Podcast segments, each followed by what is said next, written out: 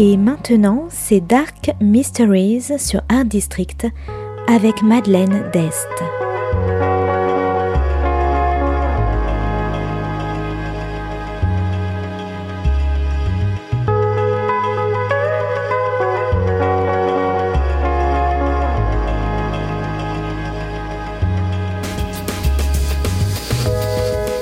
Welcome to Dark Mysteries, a book review show devoted to crime, mysteries, thrillers, and the dark side of human nature. I'm Madeline Diaz. Join me as I talk about great books in the crime and mystery genre. Today's book is Velvet Was the Night by Silvia Moreno Garcia. Published by Jo Fletcher Books in 2021, today's book is about political unrest in the 1970s in Mexico City, a missing girl, and comics.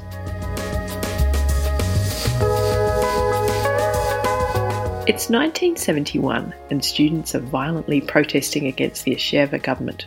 In retaliation, the government has drafted a group of thugs to attack the students, a group known as the Hawks.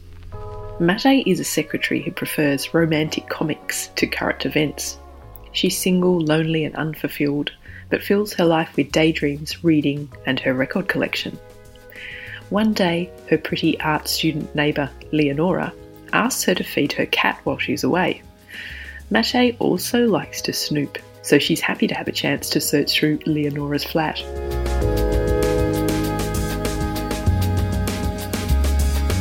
Elvis is a member of the Hawks, a street kid who craves a comfortable life and wants to better himself. He idolises his boss, a man with class he only knows as El Mago. When Leonora doesn't return, Maite is left with her cat. She eventually gets a call from her neighbour, who asks Maite to meet her in a printing shop, but when Leonora doesn't appear, at the shop Maite meets Ruben, Leonora's ex, and together they start looking for her. But Maite and Ruben aren't the only ones looking for Leonora. Soon Elvis and his crew are brought in to find her as well. But what does Leonora have which is so important, and who will find her first?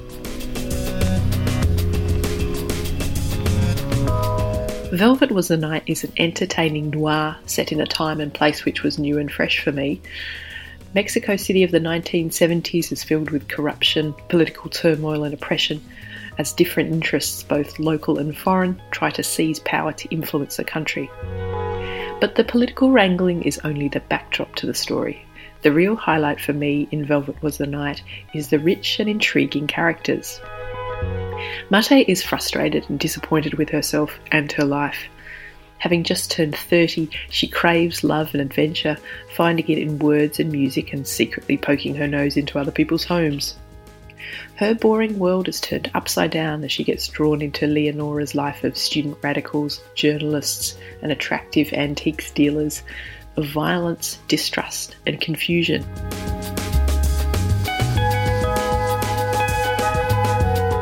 Similarly, Elvis is sick of his thuggish life, and when tailing Maite, he becomes fascinated by her, especially after breaking into her apartment and going through her impressive record collection.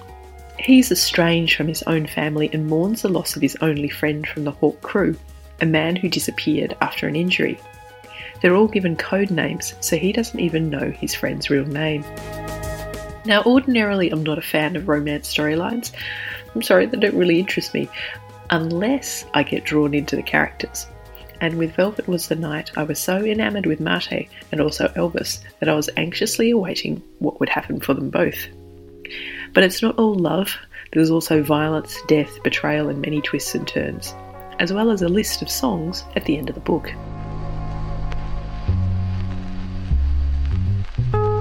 So, if you like political history, music, intrigue, missing students, danger, and curious secretaries, you might like Velvet Was the Night by Silvia Moreno Garcia. Thanks for listening to Dark Mysteries. If you have any feedback or want to say hello, you can contact me at Art District Radio by email at mde at artdistrict-radio.com. Or if you'd like to listen to past reviews, please go to artdistrictradio.com forward slash podcasts. And until next time, happy reading.